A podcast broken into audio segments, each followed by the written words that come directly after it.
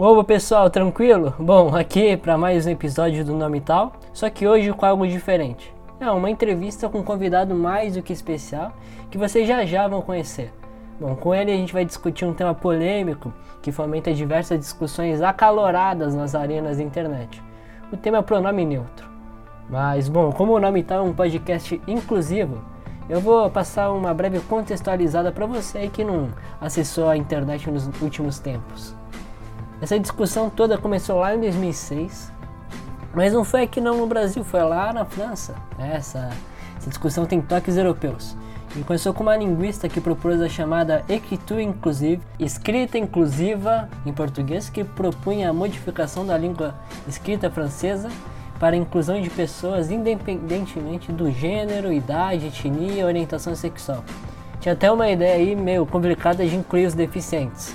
Enfim, é um negócio muito complexo que a gente não vai tratar disso aqui no podcast. A gente só vai se limitar à versão tupiniquim da Equiture Inclusive, nosso famigerado pronome neutro, que se limita a apenas incluir as pessoas não binárias através da linguagem. Aí, Tá aí outro termo que você talvez desconheça. Pessoas não binárias. Bom, a pessoa não binária é aquela pessoa que não se identifica nem com o gênero masculino e nem com o feminino. Mas isso aí simplificando bem, viu? E olha, acredite em mim quando eu digo simplificando bem. Enfim, fica aí com a nossa entrevista. Então vou fazer agora, hein? Ah, silêncio, hein? Silêncio, hein? Olá, seja bem. Oh, meu Deus do céu. Tá quieto, tô quieto. Olá, seja bem-vindo. Esse aqui é o Nome Tal Podcast. Eu sou o Vitor e hoje para um episódio especial, não vai ser monólogo nem reflexão, vai ser uma entrevista com um convidado igual, igualmente especial. Ele faz letras na Federal do Amapá e também sabe muito sobre o tema que a gente vai abordar hoje, que é pronome neutro. Se apresenta aí, Luca. Oi, gente, obrigado pela oportunidade. Eu me chamo Luca, eu sou a DM da página Cultura Flop no Instagram e no Twitter também, e no Telegram. E hoje eu tô aqui para abordar um assunto que toca em muitas feridas. Assunto polêmico. Sim. Ah, é. Eu sou a Luana e eu tô de volta aqui. Bom, gente, eu sou de Macapá, capital do Amapá, tenho 24 anos, sou estudante de letras com habilitação em português e inglês pela Universidade Federal do Amapá e é isso. Então a gente vê que é um cara que tem que tem propriedade para falar sobre o assunto. Pouco sobre, sobre sua formação em letras, o que, que você pretende fazer depois da faculdade e tudo mais. Ah, que pergunta interessante. É, eu curso licenciatura, mas eu tenho vontade de atuar como tradutor, revisor de textos, editor. Uhum. Enfim, gostaria muito de trabalhar um dia numa editora e ter contato direto com todo o processo de produção de um livro e afins. Ah, uh, bom, então, pessoal, a gente, hoje a gente vai entrevistar aqui um cara que fez letras e tem todo esse interesse na área da linguagem, né? Porque o tema envolve exatamente isso, que são os pronomes neutros, né? Ou como o Luca... Qual, qual que seria a melhor forma de chamar pronomes neutros, porque na internet, né, eu vejo pessoas falando outras palavras que não são pronomes e tirando a vogal do final, então qual que seria o termo correto? Bom, a forma correta de se referir a essa discussão seria chamar ela de linguagem não binária, uhum. mas as pessoas desse movimento chamam de linguagem neutra e eu vou explicar mais um pouquinho por que não deveria ser esse o nome não deveria ser chamada de pronome neutro porque é só um detalhe em relação a, a essa mudança na estrutura da língua. Basicamente é isso. Não querem mudar só, só os pronomes, né? Quer mudar. Os substantivos também, uhum. Uhum. os adjetivos. E a forma como a gente se relaciona com a língua também seria mudada? Eu acredito que sim, porque quando você mexe na estrutura da língua, é, isso pode ser um passo para você também alterar a, a cultura, a Uhum. política. E mudanças são muito bem-vindas, desde que elas sejam, antes de tudo, bem observadas. Então, vamos lá. Começando aqui pro. O, o Vitor, pelo menos, é bem interessado em português, e você, né, Luca? Claramente é tão interessado em português que foi até fazer faculdade. E como? É, eu, eu eu sou uma pessoa que eu sou muito ruim em português. Sério, assim, é muito ruim mesmo. Então, vamos começar para os leigos que nem eu, tipo, o que são pronomes e tudo mais. Certo. O pronome é uma palavra que está em função do substantivo. E essa palavra pode tanto substituí-lo como retomá-lo, e também pode referir-se a ele. Então, por Uhum. exemplo, é, João saiu de casa às seis da manhã. Ele foi estudar. O ele é um pronome que fez referência ao João, que é o substantivo sujeito da, da frase, da oração. E como você falou que os pronomes neutros já existem, né? Já existe essa neutralidade no português? De certa forma, existe, né? É, as pessoas que ah, dizem que o português é machista e que ele, como eu posso dizer, está excluindo pessoas não binárias é porque não conhecem a formação da nossa língua, né? Ela não passou por um único processo. Então, essa questão ela vai surgir com o todos e todas, né? Porque surgia aquele incômodo em pensar que o, a, a, a vogal O e A faziam marcação de gênero. Quando nós falamos em gênero, a gente se refere ao gênero das palavras. E no português, nós temos desinências femininas no geral, né? Para se referir e para marcar gênero, enquanto que o que é, o que é lido como masculino, na verdade, é o genérico do português. Mas acontece que durante a formação da nossa língua, que tem o seu passado lá no latim, Uhum. é, o neutro e o masculino, por eles serem parecidos, durante esse processo de mudança, é, acabou que ele foi incorporado, eles foram incorporados. Então, quando nós utilizamos é, boa tarde a todos, a gente não está se referindo apenas a homens, a gente está se referindo a homens e a mulheres, dependendo do contexto. Se eu entro é, numa reunião entre professores e alunos eu, e eu digo os professores e os alunos estão discutindo. Eu não sei se nessa sala os professores são todos homens, se tem homens, se tem mulheres, se tem mais homens, se tem mulheres, e se os alunos são, são meninas, se são meninas, e por aí vai. E é por essa razão que a neutralidade ela já existe, porque o que é, o que é lido como masculino, na verdade, é o masculino da palavra, né? É o gênero da palavra. Então, essa discussão, recentemente, ela ganhou um fôlego maior, porque uma pessoa não binária fez um vídeo no IGTV de cinco minutos, tentando resumir como seria ahn, a neutralidade no português, né? Uhum. E a partir disso, é, gerou uma série de ataques de ódio em relação a ela. E eu fui assistir o vídeo, né? De tanto mandarem na, na DM da minha página, eu decidi verificar. E de fato, o vídeo tem muitas coisas que são falaciosas e a gente vai desconstruindo algumas delas ao longo da nossa discussão. Mas o que é importante frisar é que já existe a neutralidade na nossa língua e essa discussão não deveria ser considerada é, como pronome neutro, porque pronome neutro ele já existe no português. Então, quando você está estudando, existem os pronomes demonstrativos, como, por exemplo, isso, aquilo, isto, disto, que são pronomes neutros. É dessa forma que a gente é ensinado é, pelos nossos professores. E falando também da, um pouco da sua página, né?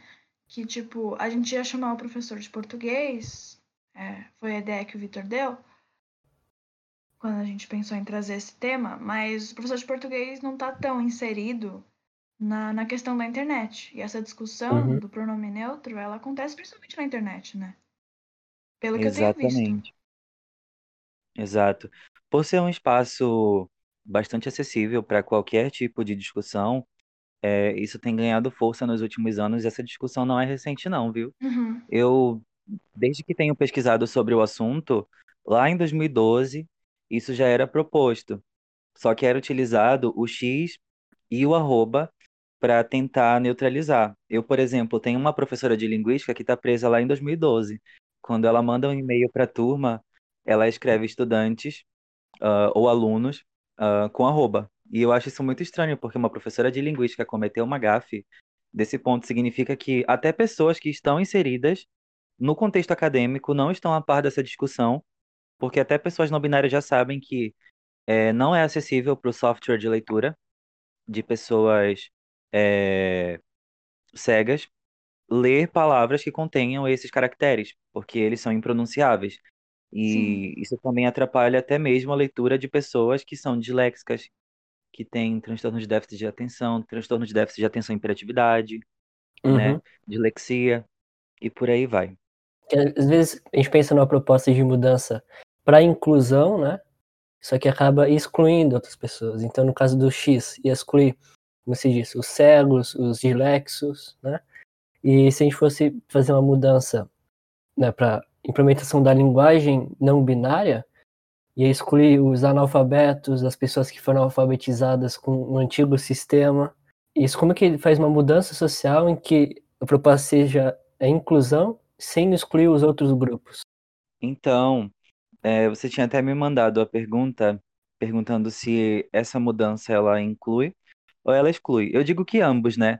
Tanto Uhum. exclui pessoas do espectro autista, que tem TDA, TDAH, dislexia e etc, né? Ah, antes que me cancelem, ah, não é porque você tem um amigo disléxico não binário que significa que todas as pessoas disléxicas ah, tenham facilidade para entender essa linguagem e trabalhar com ela, né? Existem diferentes graus de autismo, de dislexia, de transtornos de déficit de atenção, TDAH e por aí vai. E, e eu tenho alguns seguidores que estão inseridos nesse contexto dos que não conseguem de forma alguma entender. Para eles, se isso tiver com um contexto é, específico, dá até para tentar elaborar isso na escrita. Já na fala é uma, são outros 500. Então é por isso que essa linguagem, como eu mencionei anteriormente, ela tem que ser trabalhada também na sua forma oral, né? E todos os postulados em relação a essa linguagem, eles têm que ser muito bem especificados, né, para que seja o mais acessível possível. E então não adianta você querer mudar toda a estrutura em prol de um grupo minoritário e deixar de lado uma parcela da população, né? Então, as pessoas dizem: "Ah, não custa nada você aprender linguagem neutra e deixar de ser transfóbico". Tá, mas quando que uma pessoa não binária vai ter a preocupação em aprender Libras, que é a nossa segunda língua no português, e poucas pessoas sabem disso, né? Se você perguntar para uma pessoa não binária, ok, mas você está se esforçando para aprender Libras? Tem vontade? Ela vai ficar sem resposta. Porque, naturalmente, é muito mais fácil a gente pensar dentro da nossa bolha, propor mudanças que nos beneficiem, do que pensar é, coletivamente.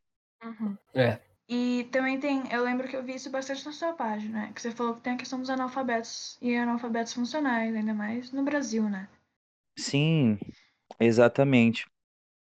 Nós temos uma população de 7% de analfabetos e de 29% de analfabetos funcionais aqui no Brasil. Nossa, 29% Isso é é muito muito. preocupante. Muita coisa. Então, é uma coisa a se pensar, né? Se a linguagem não binária, ela inclui ou exclui mais. Exatamente. Mas é, isso sem contar também as pessoas, por exemplo, meu, meu irmão. Ele é novo, né? Ele tá provavelmente na metade da alfabetização. Como que é fazer?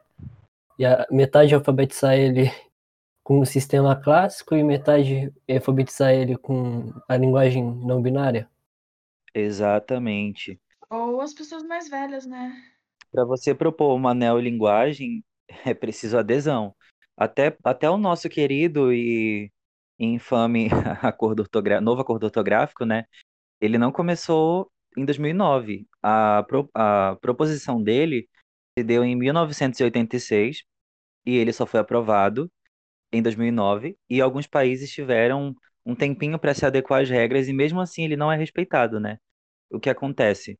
Se você quer propor uma, uma mudança na língua, você precisa que a maior parte dos países signatários do novo acordo ortográfico tenham conhecimento, discutam sobre isso e se mais de 50% deles aprovar, quem sabe isso pode estar incluído no, nos manuais de gramática e ortografia.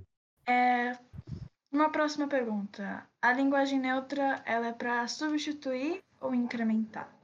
Eu creio que seja para incrementar e facultar, né? Porque na prática ela pode ser utilizada de forma oral, né?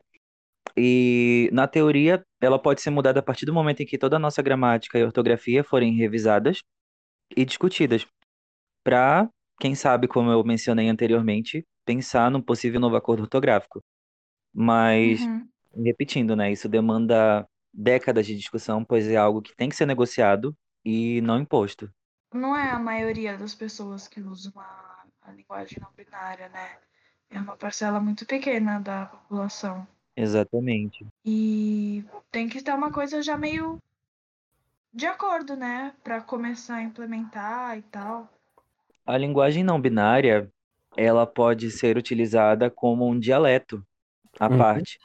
Por exemplo, quando as travestis, no período da ditadura, durante a Operação Tarântula, elas eram perseguidas, elas utilizavam ah, o seu próprio código linguístico para poder resistir. Então, por exemplo, o Bajubá, quando ele surge, ele vem para preservar a vida dessa população, que de fato sofre transfobia, né? Então, se no- nos dias atuais, se você chegar com uma travesti, né, que sofre para ter o seu pronome é, de tratamento feminino respeitado, ah, se tu perguntar para ela se uma pessoa não binária está no mesmo patamar, ela vai rir, apenas vai rir, porque ela tem questões muito mais urgentes para lidar do que é, do, do que a linguagem. Sim. Uma coisa importante de falar no ensaio que a gente fez anteriormente, né? O, quando você fala de, de pronome neutro, eu acho que tem uma, discuss, uma discussão muito até chegar ao pronome neutro, sabe, né? Porque se, se o pronome neutro for. em- Desculpa, nossa, tô falando tudo errado. Pronome neutro não. Linguagem não binária. Desculpa aí. Sem problema, a gente está aqui para aprender, ninguém nasce sabendo. Sim, sim. Até a implementação do- da linguagem não binária tem muitos estágios ainda a serem atingidos, né? Uhum. Para acabar com a transfobia ou as opressões que as pessoas não binárias sofrem, né? Exato. Implementando a linguagem não vai acabar com tudo isso. Tem coisas muito maiores. Exatamente. Tem gente morrendo, né? Por causa É. disso. Infelizmente. É, e a própria possibilidade de implementação da linguagem não binária só é possível quando tem superação desses preconceitos, né, que você falou. Exato. opressão ao não binário, a, a transfobia. Tem que ter uma transformação na estrutura da sociedade, né? Porque quem vai usar essa linguagem é a sociedade também. E a gente precisa repensar, né, o que é prioridade Sim. antes de é, iniciar essa discussão de uma forma cirúrgica. Porque assim, né, as pessoas, como acontece na internet, meio que cada um fala o que acha, não tem muito embasamento, aí vira bagunça, aí vira motivo de chacota. Qual recomendação você, um conhecedor da língua aí, faria para as pessoas que querem lutar por isso? Co- Como que organizaria esse movimento? Através de muito diálogo Uhum. e, e ação. Porque o momento de agir é tentar enxergar todas essas problemáticas que eu apontei e mostrar os caminhos para solucioná-las. Em seguida, a gente tem que analisar ah, a história dos países que têm uma linguagem que possui marcadores de eh, gênero neutro, né? Então, es- nesses países onde essa mudança aconteceu, eh, nem por isso a homofobia, o machismo, né, o patriarcado, ele deixou de existir, né? Uhum. Então a gente tem que pensar que nós temos prioridades e mudar a língua não faz com que a realidade do nosso país mude, né? Muito pelo contrário, pô. Quando você mexe na estrutura da língua, você é como se estivesse atiçando um, um vespeiro, né? Gostei da analogia. Enquanto, por exemplo, a gente não tem pessoas não binárias que estão atuando na área de letras, ah, modificando os nossos manuais de gramática para explicar de uma forma bem específica, né, como essa mudança se daria, não tem como você tornar isso obrigatório. E assim como também não tem como pessoas não binárias utilizarem pessoas trans como token para chamar de transfóbico quem não concorda com essa discussão, né? Como no caso uma mudança universal, porque para isso acontecer, como eu expliquei, é necessário um acordo entre países, é necessário muito tempo de discussão, é necessário um acordo, e acordo que- esse que não pode nem ser levado a sério, né? Porque se muita gente não gosta de tirar o trema, que foi abolido no acordo de 2009, quem garante que as pessoas vão respeitar essa linguagem se ela for imposta? Eu acho que essa radicalização é, e imposição dessa pauta pode fazer com que as pessoas mais se afastem dela do Uhum. que se aproximem. Sim. E eu acho que essa questão de. Ah, de, de, de ficar muito afastado dos dois lados, né? De, de quem concorda e quem discorda com a linguagem não binária, né? Eles não, não, não querem se conversar, eles só tá um lado chamando de transfóbico e o outro lado chamando de, sei lá, é, mimizento, viadinho, essas coisas, né? É, infelizmente. É uma coisa que, que acontece dos dois lados, porque muitas dessas discussões na internet, como, como vocês falaram já, vira bagunça, né? Não, não, Sim. aí as pessoas não levam a sério. É, é verdade. A internet é um ambiente extremamente polarizado, né? É, Então, não há consenso, ninguém quer discutir, ninguém quer escutar a opinião do outro para desconstruir o que para a pessoa pode ser verdade. E não existem verdades universais e absolutas. Tudo que eu estou contando para vocês através da minha experiência como, como acadêmico e acadêmica, e, by the way, tanto faz os pronomes que vocês queiram se referir a mim, eu não ligo. Menos ilo e elo. tá bom. É isso. Porque basicamente a gente tem que ter muito sangue frio para enfrentar essa discussão, né? É, a minha opinião ela, ela pode divergir da sua. E na internet a gente tem que, tem que ter sangue frio para aguentar cancelamento, né? Eu acho que eu já sofri duas tentativas de boicote que não, não deram muito certo, ah, de pessoas sério? não binárias. Sim, de pessoas que no Twitter e no próprio Instagram é, fizeram vídeos ou tweets tentando me difamar e pessoas me rotulando como gay cis. Tipo, eu não, não me considero uma pessoa cis, tanto que pra mim, se você disser é, ela, me chamar de ela, me chamar de ele, tá tudo bem, tá tudo certo. Uhum. Sim. E da mesma forma que eu que eu quero ser respeitado assim, eu não quero que você chegue comigo e- e me chame de elo, porque você não sabe quais são, é, qual é a minha identidade de gênero, minha orientação e os meus pronomes, né? Tipo, é, isso para uma pessoa trans poderia ser transfóbico. Imagina uma travesti que passa a vida toda brigando para retificar os seus documentos, gasta muito dinheiro porque é, ser travesti no Brasil é caro e é trabalhoso. Vem um não binário achando que mantém a voz maior para falar por elas e diz que não, agora é todes. Uhum. A, a gente vivendo num país que supostamente é, é laico, né? E que tem uma bancada conservadora. Se já é difícil para eles respeitar o- os pronomes de uma travesti, imagina eles lidando com pessoas que fluem de gênero ah, durante a semana, durante o dia.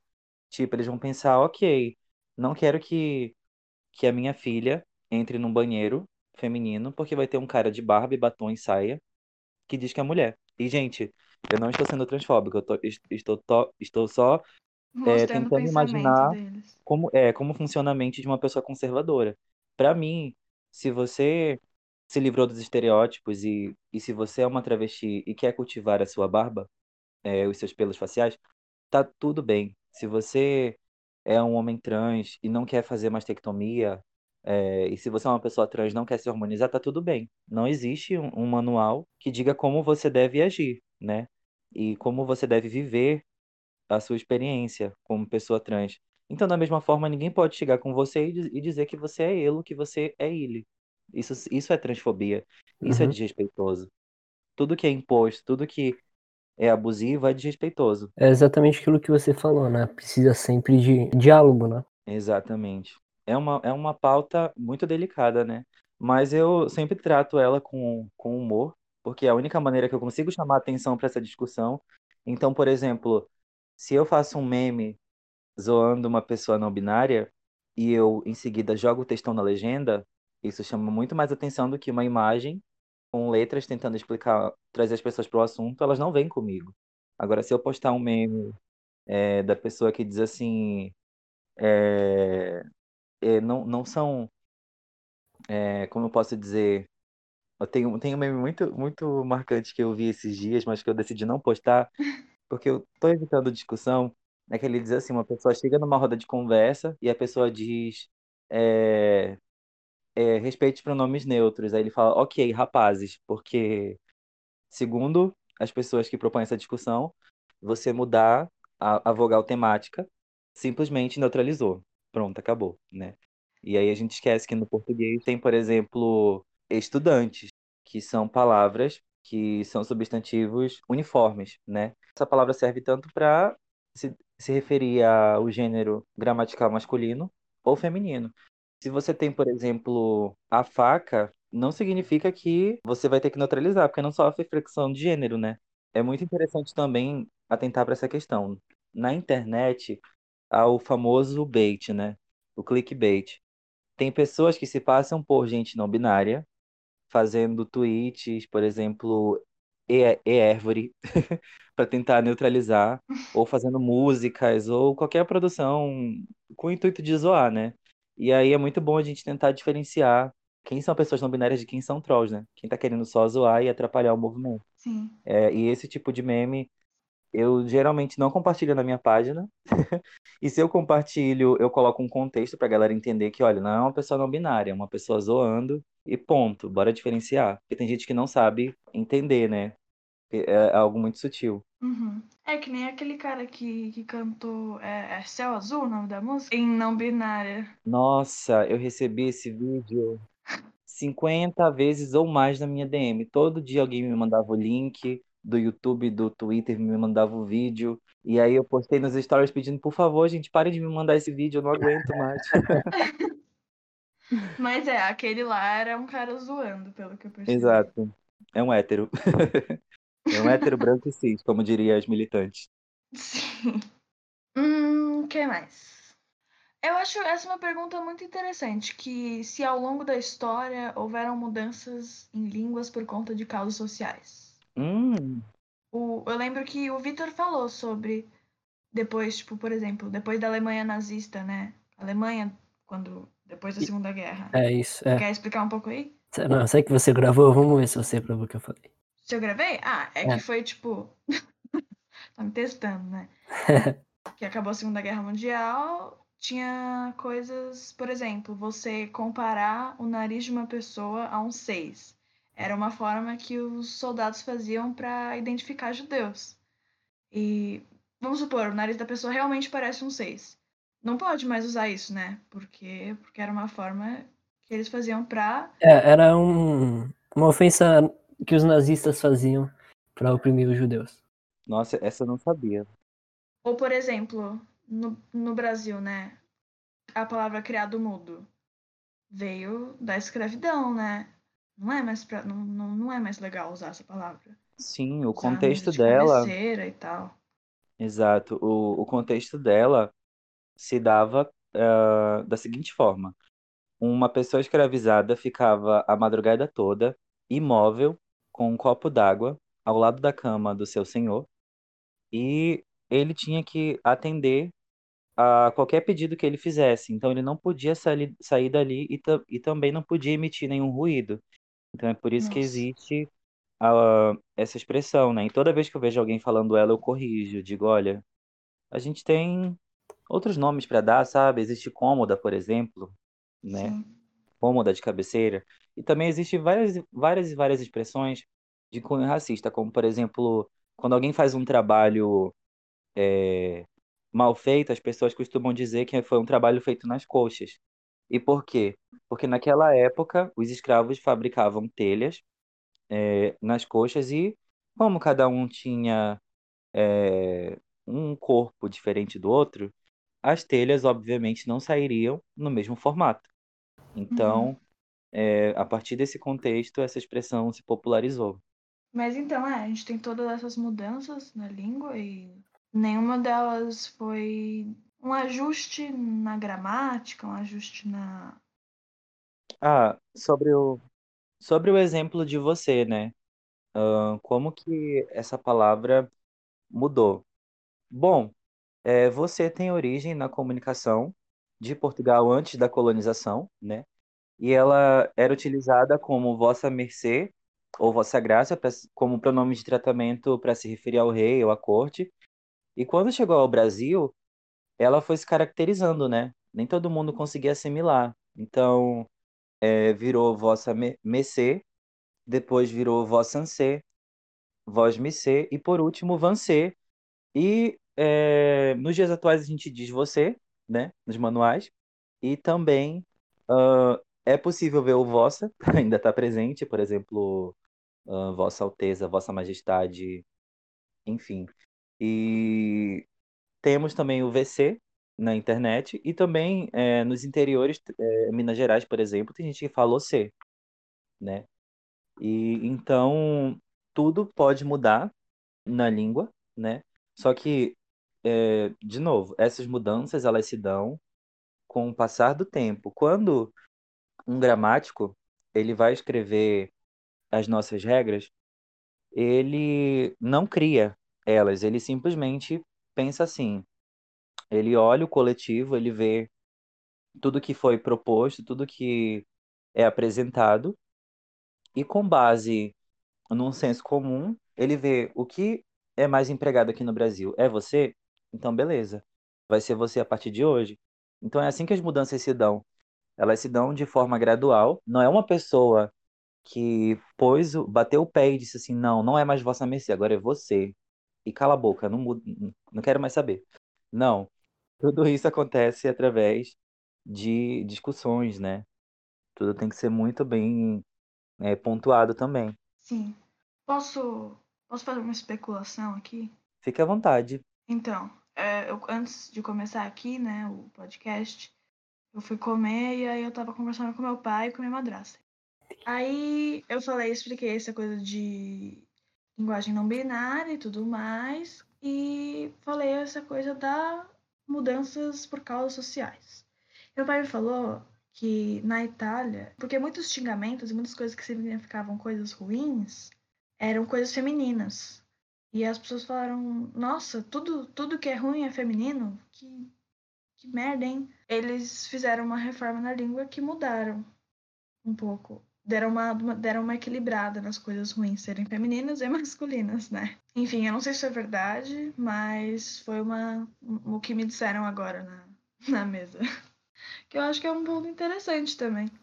Ah, se, se você encontrar algum artigo sobre isso, pode até colocar na legenda do podcast, né?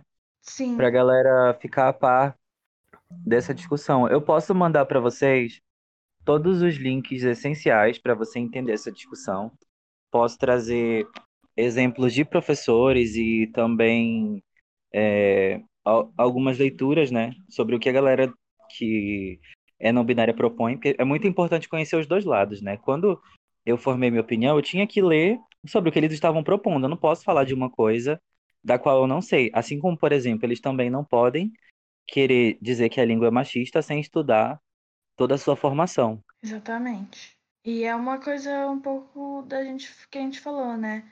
Que é a falta de respeito e de empatia que as pessoas têm. Porque, por exemplo, se, se fosse uma pessoa que fosse muito radical nessas coisas, e eu falar que, que nem eu errei, né? Linguagem neutra. Sim. Imagina, me xingarem. Aí eu ia ficar meio chateada, né? E tem um detalhe, se você falar que é linguagem não binária, eles ainda vão te chamar de transfóbica, viu? Eles querem que seja linguagem neutra e não linguagem não binária para que isso sirva para todo mundo, não só para eles. Então, a partir do momento em que você diz que a linguagem é neutra, você toma uma posição, né? Uhum. Então a língua ela não é neutra a partir desse momento, né? Você tem a sua ideologia, seu ponto de vista, e quando você o executa, você não está tomando uma posição de neutralidade. Você está assumindo um papel. E o seu papel é de tentar reformular a língua para que supostamente acabe com esse dito sexismo linguístico, que ao meu ver não existe. Tudo bem, a gente pode tentar mudar algumas coisas, mas por que, por exemplo, o feminino não pode ser o genérico do português? Uhum. Isso seria isso seria machismo? Essa é uma das questões que eu proponho para pensar. Por exemplo, quando você fala, né, é, você vai numa sala de aula e fala, ah, todos estão aqui. Você fala dos alunos, dos meninos e das meninas, né? Ou pode ser que a gente viva numa sociedade utópica, né, onde o gênero foi abolido. E aí, quem sabe nesse caso, como uma medida emergencial, a gente pode implementar essa mudança, né? Mas enquanto a gente não, não saiu dessa bolha da binaridade, Uhum. essa é uma discussão que não pode servir para contemplar todo mundo, porque nem todo mundo se sente representado com essa mudança. Então, é por isso que ela tem que ser facultativa, ela tem que ser utiliza utilizada e empregada para se referir a pessoas não binárias, né? E não, não, não só é, quando você não sabe o gênero da pessoa. Porque, como eu disse, você pode estar sendo transfóbico porque o seu ponto de vista, segundo você, é universal, e por pensar dentro da sua caixinha, você vai estar desrespeitando uma outra pessoa que tem uma identidade que não está é, de acordo com o que você propõe. É, o mais importante pra gente ter nessa discussão é, é respeito, né? Sim. E entender o lado dos outros. Eu tenho muitos seguidores que chegam comigo e falam assim: Ah, obrigado por me munir de argumentos contra pessoas não binárias. Agora eu posso zoar eles sem culpa. Não, pelo contrário, não é para você, você zoar pessoas não binárias. Se é, ou ele é, querem ser respeitados com os seus pronomes, é a sua função atender. É o mínimo que você pode fazer, entendeu? Agora, se você não, não conhece a linguagem não binária, você pode pedir desculpas. Eu não posso te tratar assim porque eu, eu não tenho a mínima ideia de como fazê-lo. Eu não aprendi isso na escola. Ninguém me ensinou. Eu posso tirar um tempo para pesquisar e quem sabe na próxima eu acerte. Mas você tem algum pronome preferencial? Enfim, aí a pessoa pode dizer que sim ou que não. Nesse caso, a gente tem artifícios no português para não demarcar o gênero da pessoa com, enquanto conversa com ela. É sobre isso. O respeito é a base de tudo. Que, que artifícios que seriam esses? Por exemplo, se eu chegar contigo na escola pela manhã, eu falo bom dia, é, Vitor. Você fez o trabalho em grupo que a gente propôs semana passada, adiantar. Esse é um exemplo. Você pode falar assim também. É, qual é a sua comida favorita? Em, em torno de, de pronomes, né? Uh, você não fala é, sua comide, né? Porque sua você está se referindo à comida, né? E, tipo, comida não sofre flexão de gênero. Então tá aí um bom exemplo. Hum, isso aqui. Eu lembro de uma menina da escola que a irmã dela tava falando, que ela é um pouco mais nova, né, a irmã?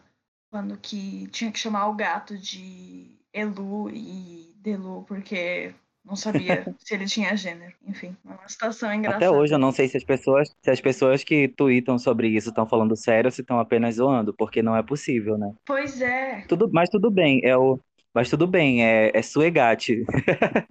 Você faz o que quiser com ele. Chame de Elo, chame de, de Ile, de Eli, enfim. Existem várias formas. Tanto é que não há um consenso sobre qual é a forma padrão de neutralizar a linguagem, né? Em relação aos pronomes de tratamento, na segunda pessoa do, do singular, do plural. E, existem aí a, a, as teorias e eu vou deixar disponível para vocês o link, né? Para mostrar como essa mudança se dá. E algumas coisas são muito bizarras. Por exemplo, pai e mãe. Como você vai chamar, chamá-los, né? Segundo o manual da, da linguagem não binária, de pai ou de nai. Ah, Ou tia. Tia vai virar tie. Professores, que já é em si uma palavra neutra no português. Vai virar é, professori e o plural professorias. E o final fica R-I-E-S. Então isso é muito bizarro. Isso é muito bizarro. E na minha concepção, vai de encontro a tudo que eu estudo. É, e essa coisa que você vê, você vê, eu, pelo menos eu, eu vejo vários IGTV sobre isso, vídeo no YouTube, várias threads no Twitter, mas eu nunca vejo um documento, sabe? Falando. Vou usar até, o, vou usar até um meme, é, cheio de muito shade com muito ranço, né, mana?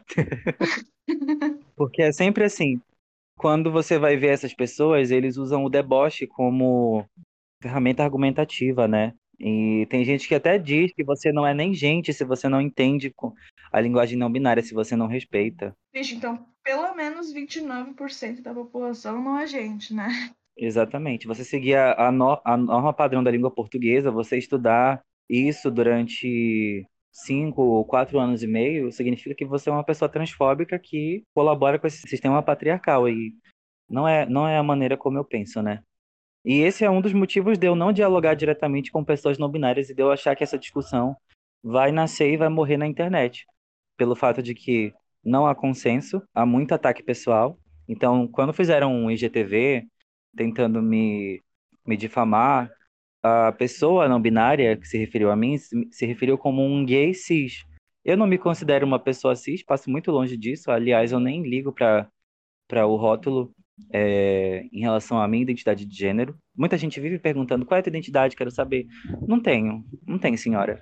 Então, quando as pessoas perguntam em relação à orientação, aí eu tenho. Eu sou uma pessoa pansexual. Então, se você se refere a mim como um gay cis, você está usando a mesma lógica da sociedade binária, que vai olhar para um, uma pessoa de peruca e maquiagem e sai e vai dizer isso aí é um viado, isso daí não é uma travesti, isso daí não é nenhuma drag queen, é só um viado, é um palhaço. Então, você está usando aquilo que usaram o tempo todo para te oprimir, para oprimir uma outra pessoa, porque você discorda do ponto de vista dela. E aí, esse argumento, a de homem nem cola mais comigo. Eu simplesmente é, lavo as minhas mãos quando vai para esse lado da discussão e finjo que não é comigo e eu fico em paz, né? Por saber que É. meu ponto de vista ele segue, ele segue invicto. E se a pessoa não abrir mão, né, da- das verdades absolutas dela para tentar conhecer as minhas verdades, tipo, ela tá presa dentro de uma bolha. E aí, vai dialogar com quem? Só com pessoas não binárias aí Então, é inviável. Fale, Victor. aquela coisa, né? O, o oprimido vira opressor. Sim, Sim. E que é muito triste, que traz menos e menos gente pro movimento. E. Polariza mais. exatamente. E tudo que a gente menos quer é polarização, né? A gente quer chegar num denominador comum. Exatamente. Sim. Mas é, essa coisa da. Que você falou uma hora aí da sociedade utópica que aboliu o gênero é realmente um sonho Exato, eu quero isso. que eu aspiro muito, porque essa coisa de gênero é muito complicada. É, Eu parecia bastante um menino por um tempo. Aí eu. As pessoas me tratavam com pronomes masculinos. Gente que eu não conhecia, que me conhecia e achava que eu era um menino. E... Aí eu, eu realmente eu nunca liguei muito, né? Eu, eu não sei muito bem o que, que eu me considero, essas coisas, mas. Mas é. Agora, agora eu pareço mais uma menininha, então. sempre me tratam com pronome feminino. Tá tudo certo. É, inclusive, ah, eu tô tentando lembrar o que, que eu ia falar. Era uma coisa importante. Ah, esqueci. Vamos ver se tem, tem mais alguma pergunta aí que a gente. ah, é que. Acho que foram todas. É, acho que sim, mas é que essa, esse modus operandi aí de, né, de não, de não ter o diálogo, de se ra- radicalizar no movimento, torna essa utopia de abolimento de gênero cada vez mais distante, né? Cada vez mais Exatamente. distante. E as próprias pessoas que desejam essa utopia estão tornando elas mais distantes também. Claro que não só elas, né? Ah, nós podemos usar a Jade Fêmeas como exemplo, né? Ela e Uhum. os não binários, eles estão têm algo em comum. Ambos querem que gênero seja uma coisa abolida, né? E é por essa razão também que nesse feminismo elas falam muito em acabar com o patriarcado, acabar com esse sistema é, binário. Mas tá, como que isso vai acontecer? Eles nunca propõem essa, é- essa solução, né? A gente fica Pois o é. tempo todo preso naquilo. Ai, se a gente muda a linguagem, a gente acaba com o sexismo. Não, não é assim que funciona, infelizmente. Fácil. E é ruim porque eles vão se se excluindo, se auto-excluindo nesse movimento, o movimento Radifem, o movimento é, não binário que, que, né, que quer ficar. Não binários, como eu posso chamar? Não binários radicais? Porque tem muita gente que é não binário não tá nem aí essas coisas, né? Radiquiz. Por essa razão que eu, eu peguei emprestado um termo que, se vocês pesquisarem, não foi proposto por mim, mas já existe no Twitter, em vários lugares da internet, que é o termo radiqueer, né? Para tentar encaixar nessa, nessa linha de raciocínio pessoas que não aceitam diálogo. Para elas é tudo na base do grito, do linchamento virtual, do cancelamento. Então, por exemplo, se você não abrir um livro de português, se você não pesquisar a história da nossa língua, ah, você vai pensar que tudo, todas as mudanças ocorridas na, no nosso código linguístico aconteceu através de uma thread de, muito necessária no Twitter. Não, não foi assim, não foi assim que ocorreu, né? A gente simplesmente trabalha com estudo, né? E a linguagem é uma ciência. Então, por essa razão, não é um grupo específico fechado que vai dizer como a língua deve se comportar. E, a- e não adianta nem utilizarem o, o, o argumento de que a nossa língua é dinâmica, né, e que ela é viva, porque ela, ela muda através de atitudes negociáveis e que são Uhum. postas em prática, né? Então, por exemplo, você chegar. Eu vi uma, acho que uma candidata vereadora, ela falando que ia participar de uma candidatura coletiva, e a primeira pauta que propuseram foi como implementar a linguagem neutra na, na periferia. Aí ela pediu licença, saiu da reunião, que era, acho que era via Zoom, né? Enfim, eu acho que o nome dela é Patrícia Lely, se eu não estou enganado. E aí ela postou sobre isso até no Instagram dela, né? O, o tweet explicando essa, essa situação. Então, se você acha que a linguagem tem que ser uma prioridade, não o fato é, de ter milícias, né, comandando, Ter gente sem esgoto, né? é, sem saneamento, sem, sem educação de qualidade, então não tem como essa discussão ir para frente, sem pensar no, no coletivo, No básico da dignidade primeiro. Exatamente. certo? E o que faz a língua ser dinâmica é esse próprio diálogo, né? Porque quando a, a mudança é imposta, Ela não acontece. é exatamente, e vai, digamos, mantida por algum tipo de oligarquia, a língua morre, né? Ela só é orgânica porque tem um diálogo aberto. Exatamente. E eu acho interessante também que é a primeira vez que a gente vê uma proposição de mudança da linguagem vinda da internet, né? Que isso nunca tinha acontecido antes. Porque não tinha internet antes direito também. Isso é algo extremamente novo, né? Mas só que a gente tem que pensar, neutralidade não é uma coisa assim recente, tá? Uhum. Ela já existia lá na Grécia Antiga. Eles não utilizavam, como eu falei no começo do podcast, não utilizavam artigos para se referir ao substantivo e por aí vai. No latim é a mesma coisa. E essa discussão, tipo, pode estar ocorrendo na internet, mas ela não é nova, né?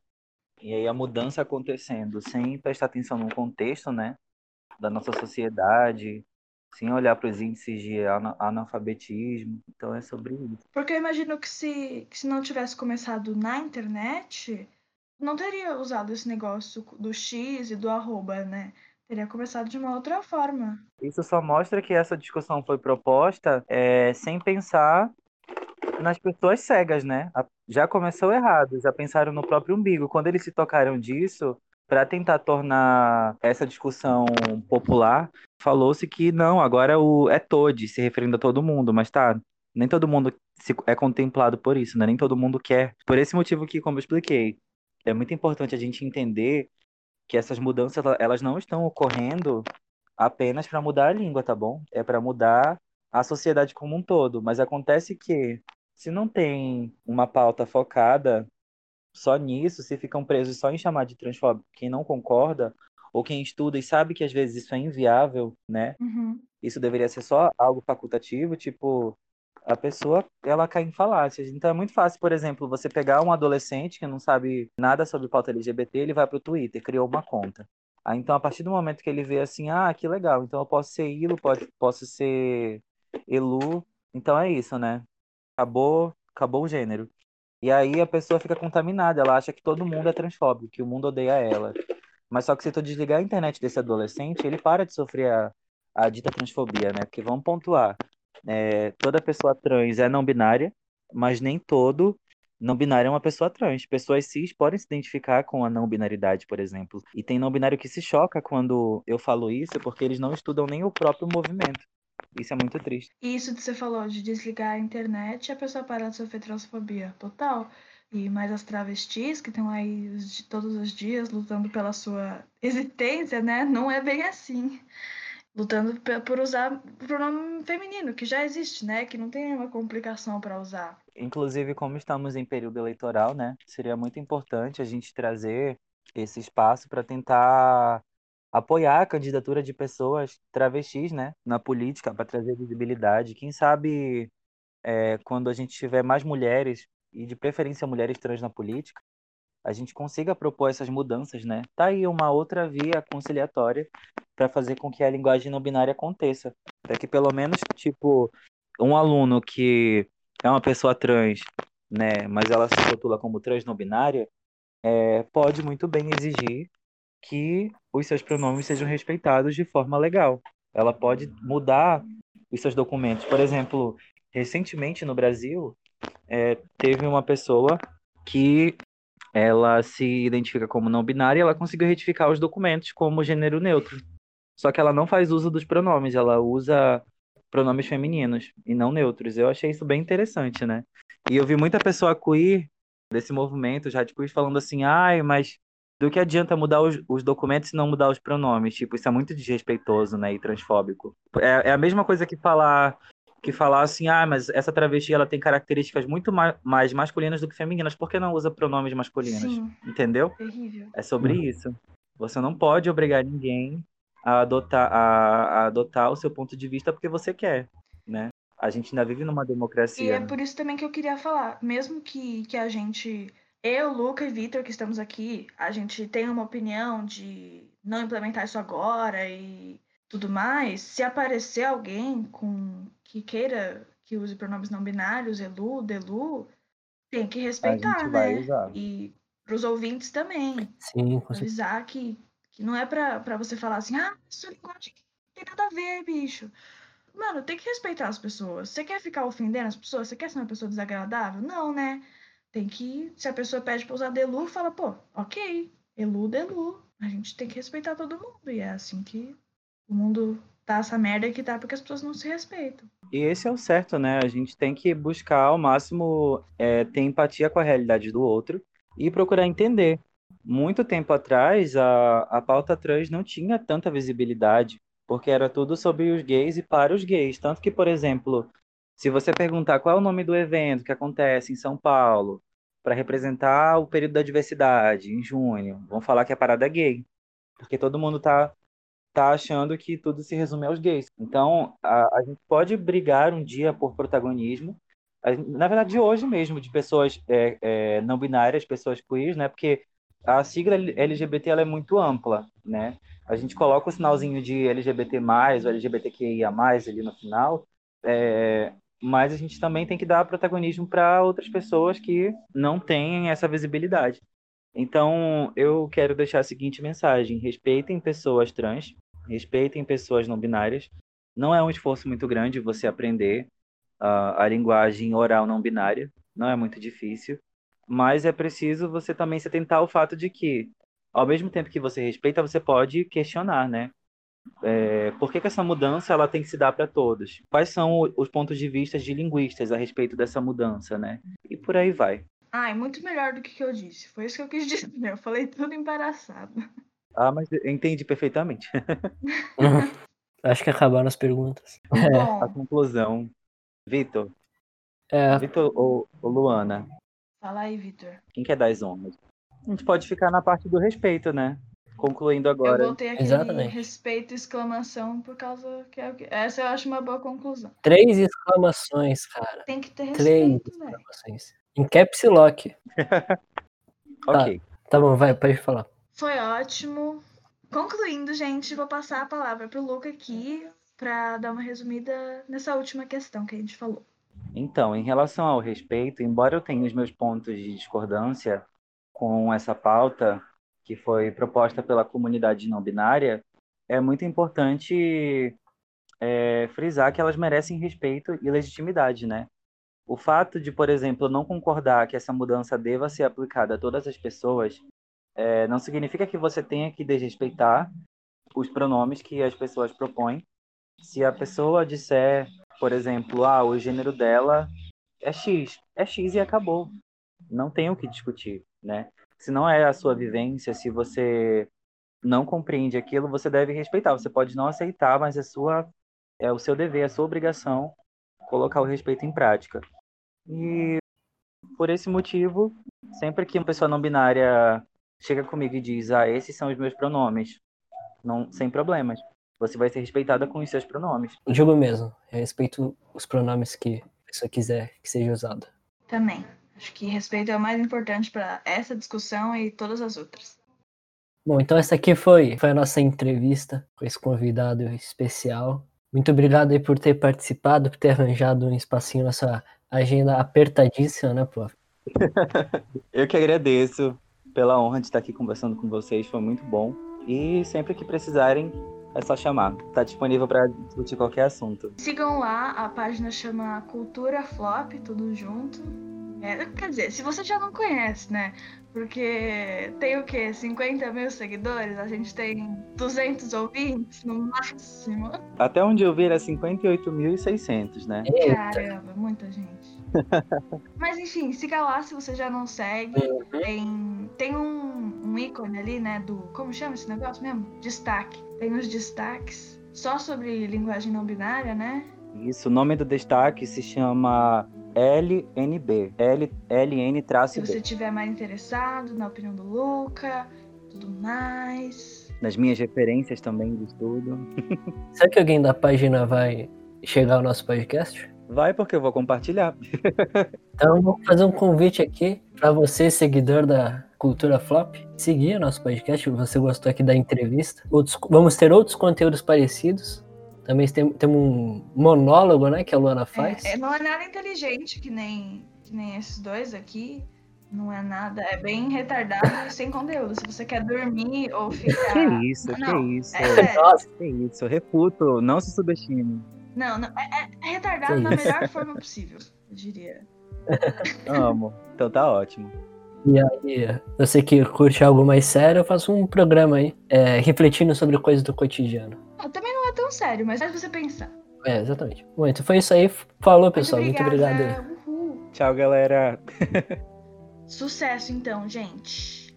Sucesso. Muito obrigado pela oportunidade de novo. A gente que agradece. Você ficou sabendo que a gente tem Instagram agora? Como é o Instagram de vocês? É o mesmo arroba? É mesmo arroba. Nome tal, underline podcast. A gente vai avisar por lá, né? Quando Ah, nome é tal, underline. podcast. É isso aí. A gente vai avisar, tipo, pô, amanhã, nossa, vai lançar aquela entrevista. Perfeito. Ó, a, gente vai, a gente vai fazer uma expectativa pra, pra você e tal. Pô, É, convidado sim. de honra aqui, entendeu? Agradeço. Tema importantíssimo também.